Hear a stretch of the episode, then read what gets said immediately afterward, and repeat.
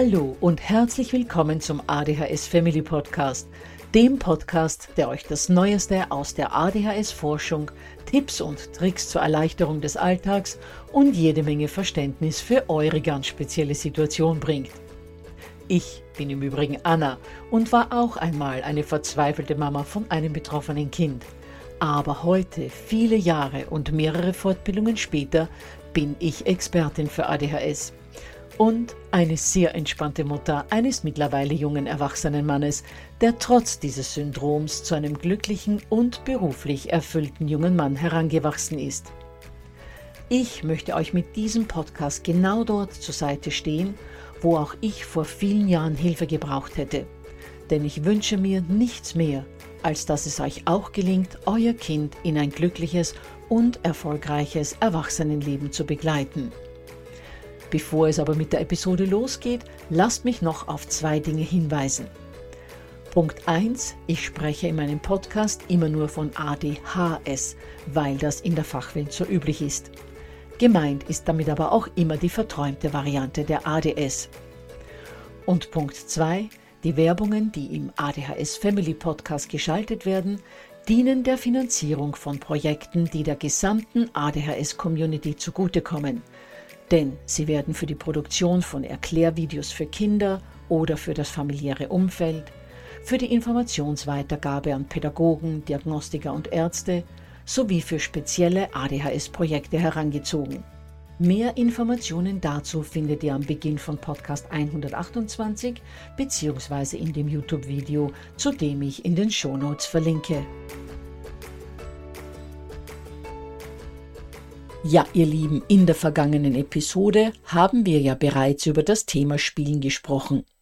Dabei ging es in diesem ersten Teil hauptsächlich darum, warum alleine Spielen oft so eine Überwindung für betroffene Kinder bedeutet, warum analoges Spielen, also Spielen ohne Bildschirm oder Konsole, so wichtig für die Entwicklung und das seelische Wohlbefinden unserer Kinder ist und wir haben auch darüber gesprochen, wie man auf ständiges Betteln nach mehr Medienzeit reagieren kann. Aber die Konkurrenz von Tablet und Co. und das nicht von alleine in die Gänge kommen beim Spielen sind nicht die einzigen Probleme, die dieses eigentlich vorerst mal so positive Thema mit sich bringen kann. Denn einen weiteren riesengroßen Stolperstein stellen einerseits das Nicht abwarten können und andererseits das Verlieren eines Spieles für betroffene Kinder dar. Und diesen beiden Themen wollen wir uns in der heutigen Episode widmen. Bevor es aber losgeht, noch der Hinweis auf das PDF zur vorliegenden Folge, das ihr euch unter www.adhshilfe.net slash Spielen 2 herunterladen könnt. Ich verlinke dazu in den Show Notes. Und der zweite Hinweis betrifft das Webinar, das nun schon zweimal stattgefunden hat und für das es nun zwei weitere Teilnahmemöglichkeiten gibt. Die erste ist am 2. März 2024 um 10 Uhr vormittags und die zweite Teilnahmemöglichkeit gibt es am 5. März um 20.30 Uhr. Es handelt sich dabei um einen Zusatztermin, denn viele haben diese Woche keinen Platz mehr bekommen und so habe ich beschlossen, am Dienstag, den 5. März um 20.30 Uhr noch einen zusätzlichen Termin anzubieten. Aber worum geht's dabei überhaupt? Nun, ich gebe in diesem Webinar eine Stunde lang wertvolle Informationen dazu weiter, wie ihr den meist sehr belasteten Alltag, aber auch den Schulalltag mit euren Kindern entspannter hinbekommen könnt. Es wird um Themen wie Stress und Hektik am Morgen gehen, Aggressionen und Widerstand bei den Hausaufgaben. Darum auch, wie man die Lehrkräfte ins Boot holen kann und vieles mehr. Das Webinar ist kostenlos, ihr braucht dabei nur zuzusehen und aktiv nichts zu tun und technisch ist es auch ganz einfach. Noch zum Thema, ihr braucht nichts aktiv tun. Ihr braucht zwar wirklich nichts zu tun, aber die, die mögen, können mir ebenfalls anonym während des Webinars Fragen in den Chat tippen und die beantworte ich dann gleich live. Die genauen Termine seht ihr auf www.adhshilfe.net slash Webinar und anmelden könnt ihr euch dort auch gleich. Ich verlinke auch dazu in den Show Notes. Seid da wirklich gern dabei. Mir melden die Eltern immer wieder zurück, wie viel sie sich für ihre Kinder und ihre Familie aus dieser einen Stunde Information mitnehmen konnten. So, nun kann's aber losgehen. Sehen wir uns mal zuerst das Thema Abwarten beim Spielen an. Versucht euch bei dieser ganzen Abwartproblematik mal in eure Kinder hineinzuversetzen. Geduld, Bedürfnisaufschub und Warten sind so ziemlich für jeden ADHSler die absoluten Unwörter. Durch die mangelnde Impulskontrolle kann das alles nur sehr schwer gesteuert werden, und wenn dann bei einem Spiel noch drei oder vier andere Teilnehmer mitmachen, kann es schon sehr lange dauern, bis man selbst wieder dran ist. Und nicht nur, dass es sehr lange dauern kann, Oft wird ja auch von den Mitspielern ein Spielzug getätigt, der sehr zum eigenen Vorteil wäre, wenn man denn als nächstes dran wäre, man dann aber blöderweise noch zwei oder drei Spieler vor sich hat, bis man wieder an der Reihe ist. Nehmen wir mal an, ihr spielt Memory und euer Kind ist Spieler 1 von insgesamt vier Mitspielern. Gerade hat es den Apfelbaum mit der einen Karte und mit der zweiten Memory-Karte den Ball aufgedeckt. So, nun ist Spieler Nummer zwei dran und der deckt den Ball auf, kann sich aber nicht mehr erinnern, wo die Karte mit dem zweiten Ball gelegen hat. Euer Kind weiß es aber noch genau und muss nun zittern und hoffen, dass auch Spieler drei und vier vergessen haben, wo der Ball liegt. Und außerdem befürchtet das Kind natürlich, dass es selbst vergessen könnte, wo die besagte Karte liegt. Dazu kommt, dass man sich natürlich auf den Moment des Triumphs, also ein Pärchen gefunden zu haben, freut und dieses Bedürfnis so schnell wie möglich befriedigt haben möchte, dieses Gefühl des Triumphs eben ganz schnell erleben möchte. Außerdem kann es auch sein, dass ein Kind schon allein deshalb bei einem Spiel nicht warten möchte, bis es wieder an der Reihe ist, weil es für die Kids oft stinklangweilig ist, den anderen zuzusehen oder den Spielablauf mitzuverfolgen. Oft beginnen sie dann, sich mit etwas anderem zu beschäftigen, verpassen dann aber Wichtiges und bekommen auch häufig nicht mit, dass sie eigentlich eh schon wieder dran wären. Verdrehte Augen, Kopfschütteln und genervte Worte der anderen sind meist das, was folgt. Und bei Spielen, die man an einem Tisch spielt, ist dann auch noch die Herausforderung des Stillsitzens da. Die Kinder zappeln meist rum, nerven auch damit die anderen, fegen vielleicht sogar die Spielfiguren durch ihre Zappelei vom Tisch oder stehen überhaupt gleich auf und hampeln rum, wodurch sie wiederum den Spielverlauf bzw. ihren Einsatz verpassen. Spiele, an denen mehrere Spieler teilnehmen, können also eine ziemliche Herausforderung für Kinder mit ADHS sein. Nur, wie könnte man bei all diesen Problemen für eine Verbesserung sorgen? Sehen wir uns mal das Nicht-Abwarten können an. Das könntet ihr beispielsweise damit trainieren, dass ihr mit eurem Kind alleine richtige Abwart-Trainingsspiele macht.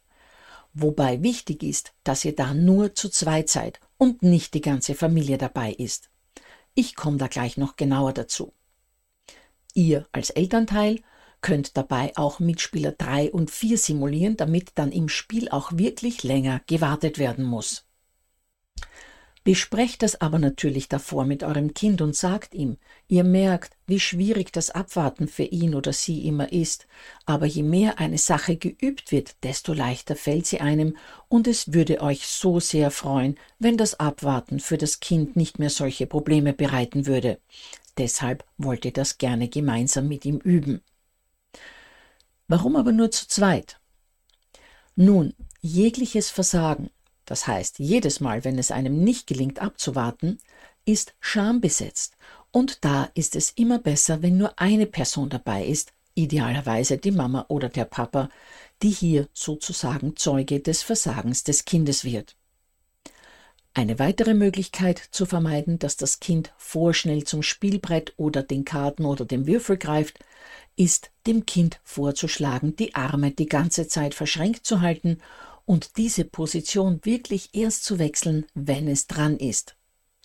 Alternativ kann sich das Kind auch auf die Hände setzen. Erklärt eurem Spross aber, dass das eine Hilfe für ihn oder sie sein soll und auch mit den anderen Familienmitgliedern gar nicht großartig besprochen werden muss, damit diese Methode auch nicht wiederum zu Scham führt. Es kommt, wie immer im Umgang mit unseren besonderen Kindern, darauf an, wie wir die Worte wählen, welchen Ton und welche Mimik und welche Gestik wir dabei haben. Und wenn das Kind dann merkt, man will ihm wirklich nur helfen und dass es nicht darum geht, dass man selbst genervt ist von diesem ständigen Hingreifen, dann können die Kinder solche Unterstützungen in aller Regel annehmen. Was auch oft gut klappt, ist, wenn man im Team spielt und das betroffene Kind im Team bei Mama oder Papa ist, je nachdem, wer sich hier mit dem wertschätzenden Korrigieren oder dem Co-Steuern leichter tut. Jüngere Kinder können eventuell auch auf dem Schoß sitzen, wo man sie dann so ein wenig umarmen kann, um vorschnell über den Tisch huschende Hände zu vermeiden. Das kann auch eine gute Methode sein, um das Zappeln ein wenig zu minimieren. Denn durch den direkten Körperkontakt und das sich dadurch besser spüren, fühlen sich die Kinder ruhiger und verspüren diesen Zappeldrang weniger. Aber auch wenn die Kids neben einem sitzen, kann man da körperlich immer wieder mal mit einem Arm um die Schulter oder sonst einer kurzen liebevollen Berührung schnell mal koregulieren, also versuchen, das Kind unauffällig zu steuern oder zu viel Zappelei von vornherein durch diese Berührungen zu vermeiden. Durch diese körperliche Nähe ist es dann auch möglich, die Aufmerksamkeit des Kindes besser beim Spiel zu halten, indem man immer wieder mal eine Kleinigkeit der anderen Spieler kommentiert. So kann auch die Wartezeit, bis man selbst wieder dran ist, gut überbrückt werden. Gut, so viel mal dazu. Dann widmen wir uns nun dem nicht verlieren können. Und da würde ich zuerst gerne einige Spiele aufzählen, bei denen man nicht gegeneinander, sondern als Team miteinander spielt, wodurch die Gefahr von Drama wegen eines verlorenen Spiels schon mal gebannt ist wobei ich bei der nachfolgenden Aufzählung gestehen muss, dass ich diese Spiele persönlich gar nicht kenne, sie mir aber von Eltern aus meinen Elterntrainings empfohlen worden sind. Ich hoffe also, dass ich mir das alles richtig notiert habe. Das heißt, bevor ihr das eine oder andere Spiel kauft, lest euch online besser die Spielbeschreibung durch, ob das Spiel auch wirklich für euch passt. Gut, hier dann also die Aufzählung, die ihr auch in den Shownotes nochmal findet. Rush Hour, Schnappt Tobi, Obstgarten, Exit für Kinder, IQ Stars, Mimik Memo, Tempo kleine Fische, Rettet den Märchenschatz, Felix Flosse, Wer war's? Ein Quiz, das heißt, was ist das? Oder tierisch verzwickt. Und nach dem Motto Wir sind alle Gewinner klatscht man sich am Ende des Spiels ab und so hat jeder das Gefühl, dass er zu diesem guten Ergebnis etwas beigetragen hat. So, jetzt kann man aber nicht nur immer diese Spiele spielen. Oft geht es ja auch um einen sportlichen Wettkampf oder um ein Spiel, das Oma gerade als Geburtstagsgeschenk gebracht hat und das sie nun gleich mit allen spielen möchte. Und dann kann es ein wenig eng werden. Aber warum? Warum haben Heranwachsende mit ADHS und auch oft noch Erwachsene solch große Probleme mit dem Verlieren? Nun, wie ich an anderer Stelle schon öfter erwähnt habe, erfahren unsere von ADHS betroffenen Kinder und Jugendlichen in vielen Fällen schon ab dem Kleinkindalter, spätestens aber ab dem Kindergartenalter, tagtäglich ganz viel Abwertung, Kritik und Ausgrenzung. Sie merken nahezu in jeder wachen Minute, dass sie nicht dasselbe können wie ihre Alterskollegen bzw. ihre Schulkameraden. Sie bekommen in der Regel schlechtere Noten. Sie vergessen wichtige Dinge wie Hausaufgaben oder ihren Fahrausweis, verlieren Mützen, Stifte oder gleich den ganzen Schulranzen, schaffen es nicht, sich sozial so zu verhalten, wie man das an ihrem Alter gemessen von ihnen erwarten würde fühlen sich im Fall von ADHS hibbelig und aufgekratzt, im Fall von ADS innerlich unruhig und ausgesprochen langsam, etc. etc. All das und vieles mehr lässt ihren Selbstwert über die Monate und Jahre abbröckeln. Jeden Tag ein paar Krümeln mehr. Und jegliches Versagen wird deshalb als unendlich schambesetzt und als eine weitere Bestätigung dafür empfunden, dass man einfach nichts auf die Reihe bekommt. Und verlieren ist nun mal eine Art Versagen. Nicht nur im Sport, wo es ja tatsächlich auf Können und Leistung ankommt. Oder auch bei Memory oder ähnlichen Spielen, die nicht alleine nur vom Glück abhängen. Sondern Kinder mit ADHS ertragen es auch nicht, wenn sie bei reinen Glücksspielen wie Mensch ärgere dich nicht verlieren und dann eben doch genau das tun, nämlich sich ärgern. Wobei das noch sehr gelinde ausgedrückt ist, denn die meisten ärgern sich nicht nur, sondern sie verlieren regelrecht die Nerven und reagieren auf eine Art und Weise, die meist inakzeptabel ist. Entweder sie brechen das Spiel einfach ab, oft noch bevor sie verlieren, aber wenn schon klar ist, dass sie nicht als Gewinner hervorgehen werden, oder sie beginnen zu schimpfen wie die Rohrspatzen und beleidigen dabei ihre Mitspieler. Oder sie werden überhaupt gleich physisch, indem sie das Spielbrett oder Spielsteine durch die Gegend pfeffern oder sogar anfangen, auf ihre Mitspieler hinzuschlagen oder hinzutreten. Und klarerweise geht das nicht, auch wenn wir wissen, dass diese nach außen hin unkontrollierbar wirkenden Emotionen durch das Kind kaum und manchmal auch wirklich gar nicht kontrolliert werden können, müssen wir als Eltern versuchen, das Kind hier zu unterstützen bzw. auch so gegenzulenken, dass Verlierersituationen teilweise von vornherein vermieden werden. Schauen wir uns mal letzteres, also das Vermeiden von Verlierersituationen an. Eine Möglichkeit, dem Kind eine solche Situation zu ersparen, ist natürlich, wie gerade beschrieben, ein Spiel zu spielen, in dem es keine Gewinner oder Verlierer gibt.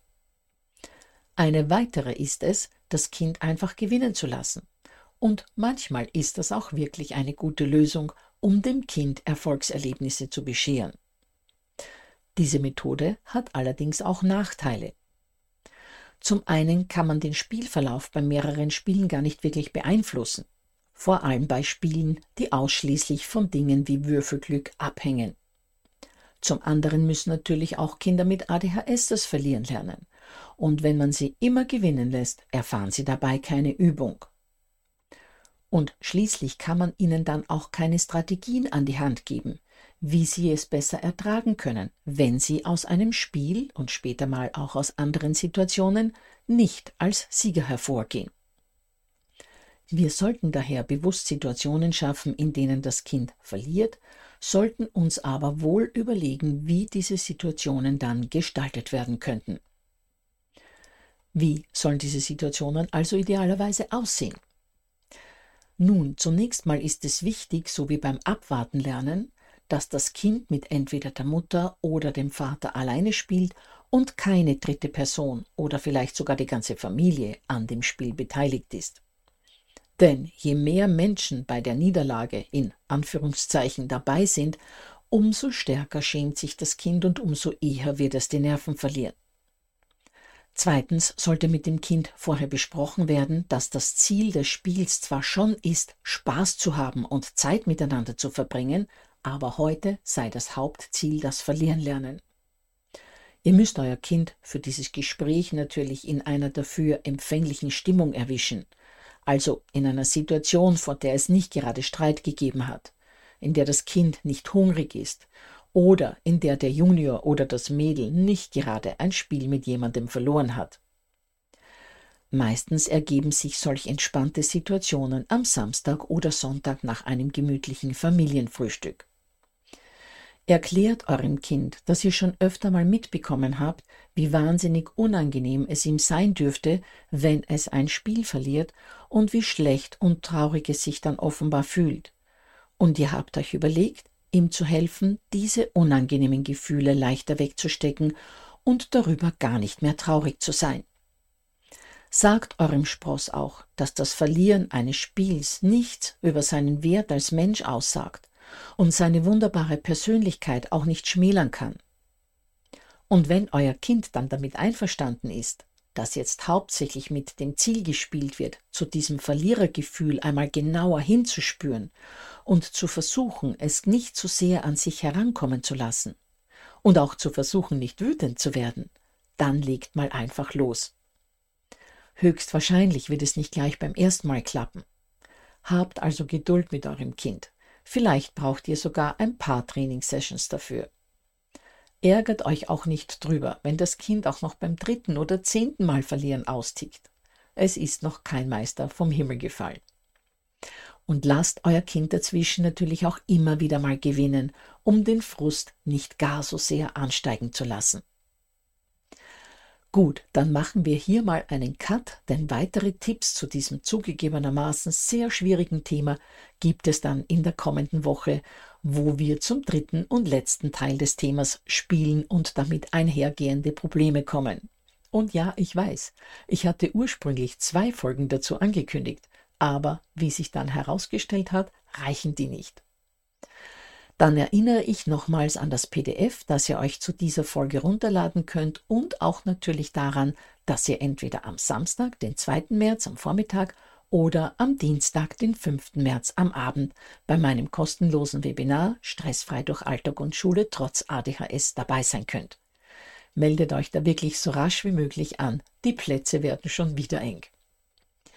Gut, ihr Lieben, dann hoffe ich, ihr konntet euch aus dieser Episode wieder einiges mitnehmen und freue mich schon auf nächste Woche. Habt eine wunderschöne Zeit bis dahin.